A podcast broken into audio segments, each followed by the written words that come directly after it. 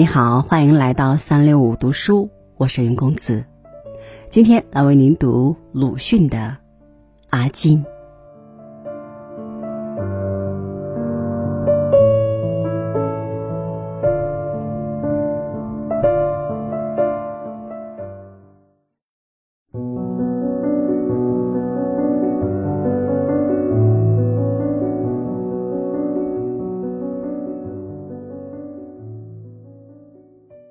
其实，我最讨厌阿金。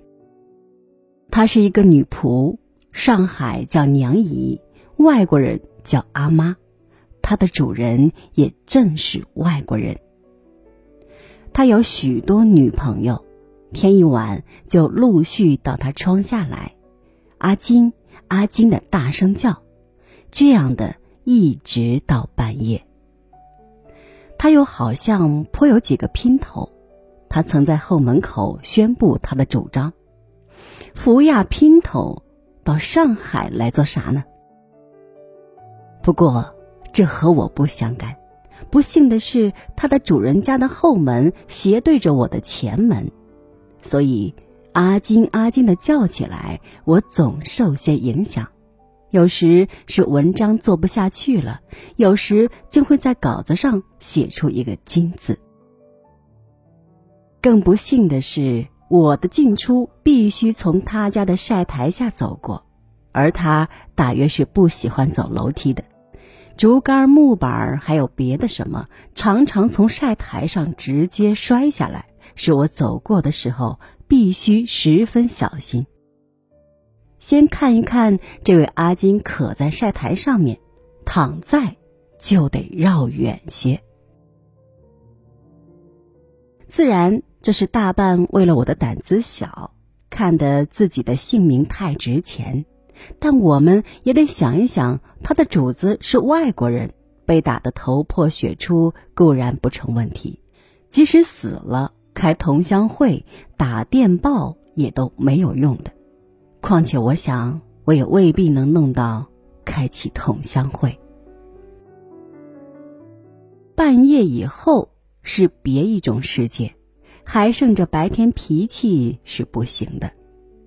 有一夜已经三点半钟了，我在一篇东西，还没有睡觉，忽然听到路上有人低声的在叫谁，虽然听不清楚，却并不是阿金，当然也不是叫我。我想，这么迟了，还有谁来叫谁呢？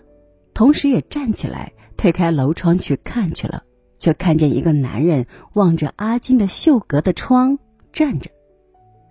他没有看见我，我自毁我的莽撞，正想关窗退回的时候，斜对面的小窗开处已经现出阿金的上半身来，并且立刻看见了我，向那男人说了一句不知道什么话。用手向我一指，又一挥，那男人便开大步跑掉了。我很不舒服，好像是自己做了什么错事似的，书译不下去了。心里想，以后总要少管闲事，要练到泰山崩于前而色不变，炸弹落于侧而身不移。但在阿金却似乎毫不受什么影响。因为他仍然嘻嘻哈哈，不过这是碗筷边才得到的结论，所以我真是复旧了小半夜和一整天。这时我很感激阿金的大度，但那时又讨厌了他的大声会议，嘻嘻哈哈了。自有阿金以来，四围的空气也变得扰动了，他就有这么大的力量。这种扰动，我的警告是毫无效验的。他们连看也不对我看一看。有一回，邻近的洋人说了几句洋话，他们也不理，但那洋人就奔出来了，用脚向个人乱踢，他们这才逃散，会议也收了场。这踢的效力大约保存了五六页。此后是照常的嚷嚷。而且扰动又扩张了开去，阿金和马路对面的一家胭脂店的老女人开始奋斗了。还有男人相帮。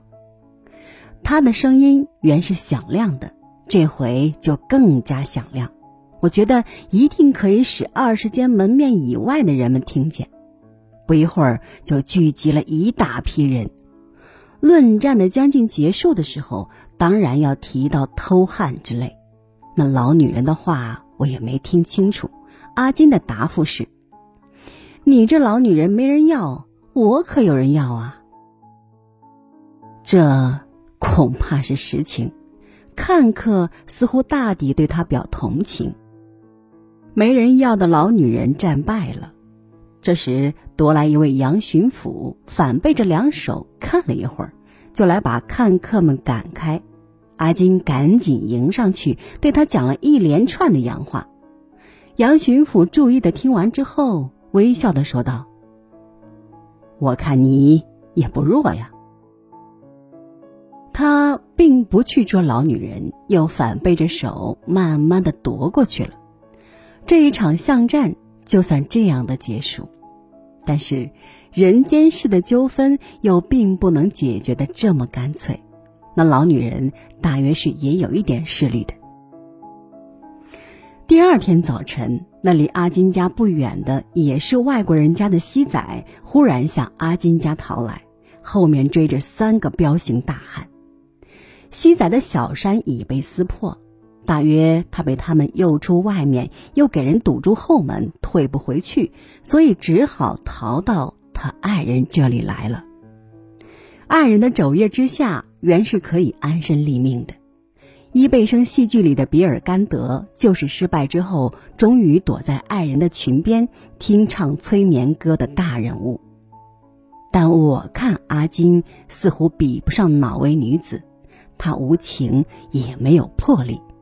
都有感觉是灵的，那男人刚要跑到的时候，他已经赶紧把后门关上了。那男人于是进了绝路，只得站住。这好像也颇出于彪形大汉们的意料之外，显得有些踌躇。但终于一同举起拳头，两个是在他背脊和胸脯上一共给了三拳，仿佛也并不怎么重。一个在他脸上打了一拳，却使他立刻红起来。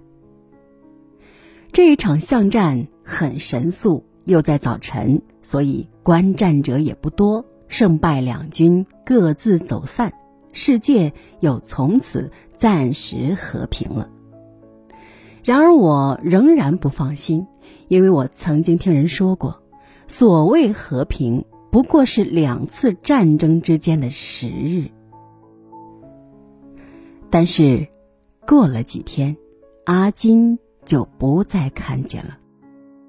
我猜想是被他自己的主人所回复了，补了他缺的是一个胖胖的、脸上很有些福相和雅气的娘姨。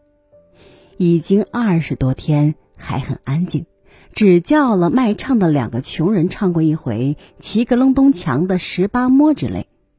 那是他用自食其力的余弦享点清福，谁也没话说的。只可惜那时又召集了一群男男女女，连阿金的爱人也在内，保不定什么时候又会发生巷战。但我却刀光听到了男嗓子的上低音的歌声，觉得很自然，比绞死猫似的毛毛雨要好的天差地远。阿金的相貌是极其平凡的，所谓平凡，就是很普通，很难记住。不到一个月，我就说不出他究竟是怎么一副模样来了。但是我还讨厌他，想到阿金这两个字就讨厌。在临近闹嚷一下，当然不会成这么深仇重怨。我的讨厌他，是因为不消几日。他就摇动了我三十年来的信念和主张。我一向不相信昭君出塞会安汉，木兰从军就可以保隋，也不相信妲己、王英、西施赵吴、杨妃乱唐的那些古老话。我以为在男权社会里，女人是绝不会有这种大力量的。兴亡的责任都应该男的负。但向来的男性的作者，大抵将败亡的大罪推在女性身上，这真是一钱不值的没有出息的男人。殊不料，现在阿金却一个貌不出众、才不惊人的娘姨，不用一个月，就在我眼前搅乱了四分之一里。假使她是一个女王，或者是皇后、皇太后，那么其影响也就可以推荐了，足够闹出大大的乱子来。昔者孔子。五十而知天命，我却为了区区一个阿金，连对于人事也重新疑惑起来了。虽然圣人和凡人不能相比，但也可见阿金的伟力和我的满不行。我不想将我的文章的退步归罪于阿金的嚷嚷，而且以上的一通议论也很近于迁怒，但是。近几时，我最讨厌阿金，仿佛他塞住了我的一条路，却是的确的。愿阿金也不能算是中国女性的标本。